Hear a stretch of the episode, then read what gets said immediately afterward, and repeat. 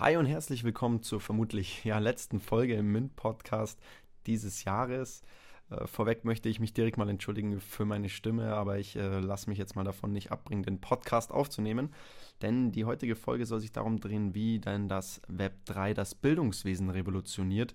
Denn das muss man sich mal auf der Zunge zergehen lassen. Täglich gehen knapp eine Milliarde Kinder und Jugendliche zur Schule, Allerdings erreichen davon mehr als 600 Millionen nicht die Mindestanforderungen in den Bereichen Lesen und Mathematik. Und ja, die UN bezeichnet eben diese Bildungskrise zu Recht als eine der größten globalen Herausforderungen bei der Vorbereitung von Heranwachsenden auf das Leben und die Arbeit. Hinzu kommt, dass eben nur 7% der Weltbevölkerung einen Hochschulabschluss besitzen.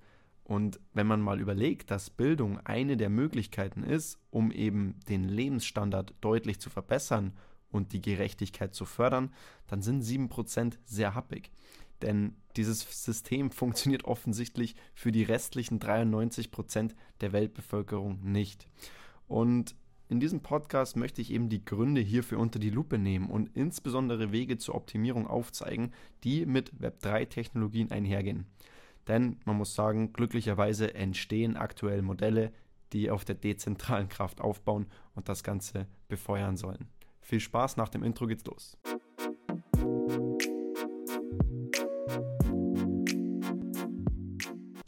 Denn selbst in Deutschland, einem der bestausgebildetsten Länder der Welt, haben nach Angaben des Statistischen Bundesamts nur 1,8 Prozent der Bevölkerung einen Master und nur 2,6 Prozent einen Bachelorabschluss.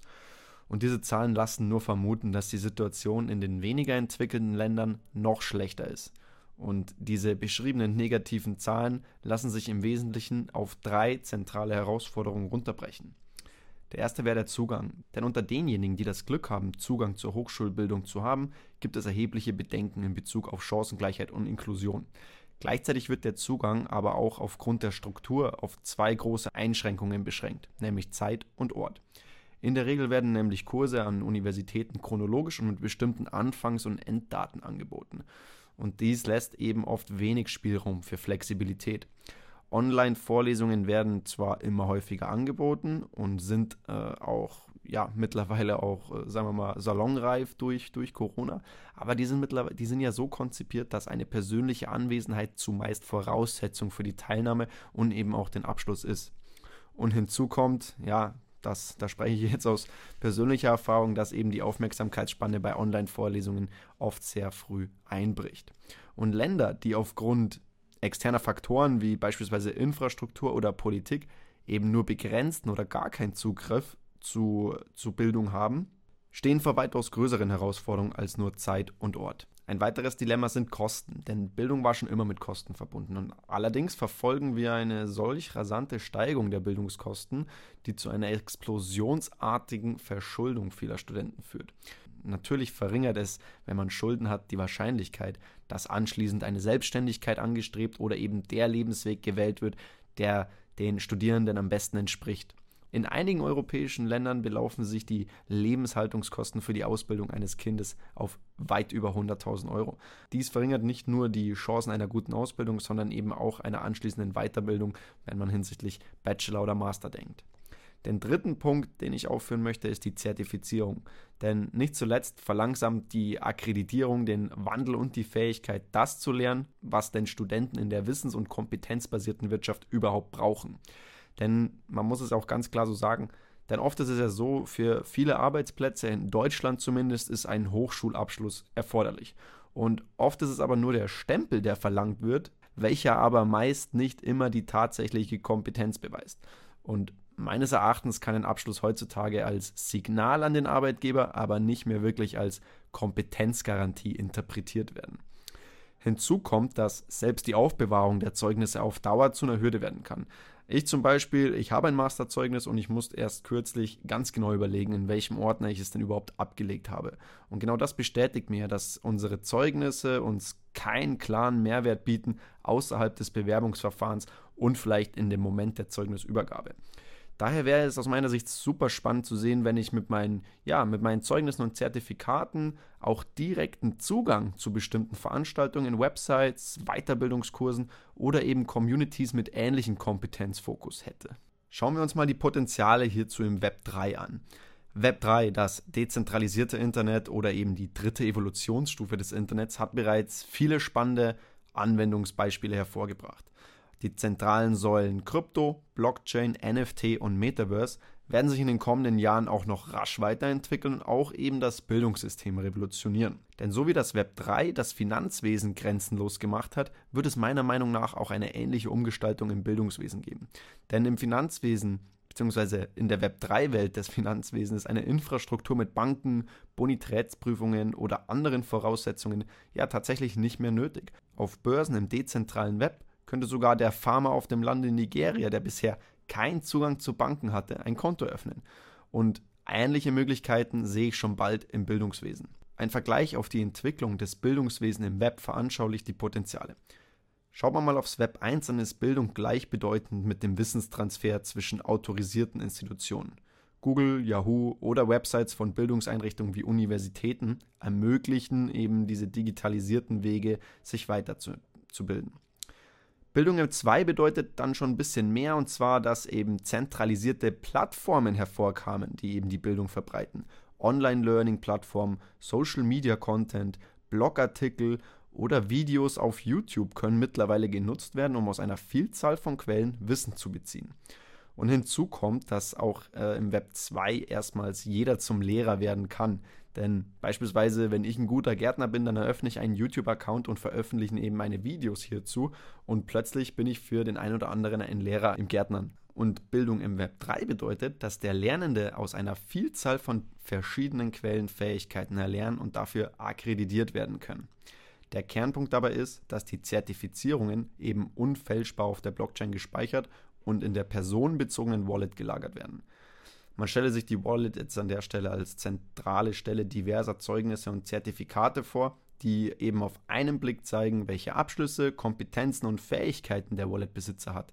Und Web3 ermöglicht hierbei eben den tatsächlichen Besitz seiner eigenen Bildung und die unfälschbare Validierung auf der Blockchain. Dabei muss natürlich gesagt werden, dass diese Fortschritte im Web 3 auf die Möglichkeiten, die das Fundament im Web 1 und Web 2 aufgebaut hat, aufbaut. So, wie kann jetzt denn Web 3 konkret das Bildungswesen fördern? Web 2 ermöglicht uns die Verbreitung von Wissen in der ganzen Welt und erlaubt es uns, mit jedem und überall zu kommunizieren. Allerdings muss man sagen, dass der Fortschritt des Web 2 langsam einen Sättigungspunkt erreicht. Denn neue Technologien und Innovationen sind meiner Ansicht nach notwendig, um das Bildungswesen nachhaltig zu fördern. Und Web 3 ist dabei einfach nur der nächste logische Schritt auf dem Weg zu einer gerechten Welt, in der eben alle Menschen Zugang zu Lehr- und Lernmöglichkeiten haben, die eben auch ihre intellektuelle Entwicklung personalisiert oder individuell fördern können. Lernende sind im Web 3 Eigentümer ihrer Bildung und validieren ihr Wissen mit dezentraler Technologien auf der Blockchain. Und sämtliche Daten wie beispielsweise Noten, Zeugnisse oder Fähigkeiten können auf die Blockchain übertragen werden und bringen die Leistung in Form von Token in den tatsächlichen Besitz der Studierenden und sind wiederum für potenzielle Arbeitgeber sichtbar und interessant. Ein Blick in die Geschichte zeigt auch, dass die meiste Zeit eben nur ein kleiner Prozentsatz der Weltbevölkerung Zugang zu Bildung hat. Und Web3 eröffnet an der Stelle eben neue Türen für personalisierte Lernnetzwerke. An der Stelle würde ich gerne mal auf DAOs eingehen. Sogenannte DAOs, also dezentralisierte autonome Organisationen, können an der Stelle ein wichtiger Teil der Infrastruktur sein. Beispiel: Die Lernenden können sich in einer Gruppe zusammenschließen und über Themen lernen, die sie tatsächlich interessieren. Und die Einbringung von Tokenomics, also wie, man kann sich das vorstellen wie eine Wirtschaft innerhalb der DAO, ermöglicht es den Mitgliedern für abgeschlossene Kurse, interessante Beiträge oder andere Unterstützungen in dieser DAO finanziell belohnt zu werden. Und dieses Gesamtbild ermutigt sowohl intrinsische als auch extrinsische Motivation, ein engagiertes Mitglied in der jeweiligen DAO zu werden. Und in einer DAO-Struktur, da gibt es eben keine zentrale Stelle, die an der Spitze der Hierarchie steht. Das bedeutet, dass die Lernenden mitbestimmen können, was unterrichtet wird, wie ihre ja, Schulgelder, sage ich mal, verwendet werden oder welcher Redner eingeladen werden soll. Und dezentralisiertes Management in einer DAO kennzeichnet eben die Grundidee dieses Konzepts. Und daher könnten DAOs in meiner Sicht einen Wandel im Bildungswesen einleiten, der vollständig eben von den Lernenden beeinflusst wird. Man muss natürlich sagen, dass kollektive Lernmöglichkeiten, wie jetzt zum Beispiel ja ein Technologie-Bootcamp, die sind an sich nichts Neues und haben sich auch bereits im Web 2 entwickelt. Allerdings unterliegen diese häufig ähnlichen Strukturen wie herkömmliche Studiengänge und bieten wenig innovative Anreize, wie zum Beispiel eine Entlohnung durch Tokenomics. Und der Wettbewerb für hochqualifizierte Arbeitnehmer wird auch zunehmen. Das heißt, für Arbeitskräfte, die umgeschult werden müssen oder für Arbeitnehmer, die spezielle Fähigkeiten erlernen möchten, ist dementsprechend mehr Ausbildung und mehr Innovation erforderlich. Und Web3 ermöglicht es an der Stelle, potenzielle Arbeitskräfte aufgrund der Grenzenlosigkeit auch in Schwellenländern zu finden, die die entsprechenden Fähigkeiten auf der Blockchain tatsächlich verifizieren können. Eine weitere Option, die ich sehe, ist die Einbeziehung von Mikrozertifikaten. Das heißt, am, anstatt am Ende eines Kurses oder der Schulbildung ein ja, generisches Zeugnis zu erhalten, ermöglichen Mikrozertifikate den Nachweis einer einzelnen Fähigkeit innerhalb eines Kurses. Dementsprechend nimmt man nur an den Kursen teil, die tatsächlich benötigt werden und schafft so ein ja, lebenslanges Portfolio an Nachweisen. Und Zeugnisse in Form von NFTs eröffnen auch nach dem Studienabschluss Vorteile. So könnten beispielsweise bestimmte Berechtigungsnachweise den Zugang zu Token Gates oder Veranstaltungen mit Referenten aus der Praxis freischalten. Und die Tokenisierung von Leistungsnachweisen und des gesamten Ökosystems könnte die Beziehung zwischen den Lehrenden und den Lernenden völlig verändern. Und in diesem Zusammenhang können eben Credits in Form von Token vergeben werden, die in der digitalen Wallet der Lernenden gespeichert und für zusätzliche Kurse oder beispielsweise andere Mehrwerte eingelöst werden können. Lernen macht plötzlich Spaß, ist personalisiert und deutlich effektiver. Web3-Technologien in der Bildung verlagern die Frage, wie intelligent ist die Person zu, auf welche Weise ist diese Person intelligent. Dadurch, dass eben die verschiedenen Zertifikate in der persönlichen Wallet verifizieren, dass diese Person gewisse Skills und Fähigkeiten hat, lässt sich ganz klar sagen, auf welche Weise, in welchen Bereichen diese Person intelligent oder Kenntnisse hat.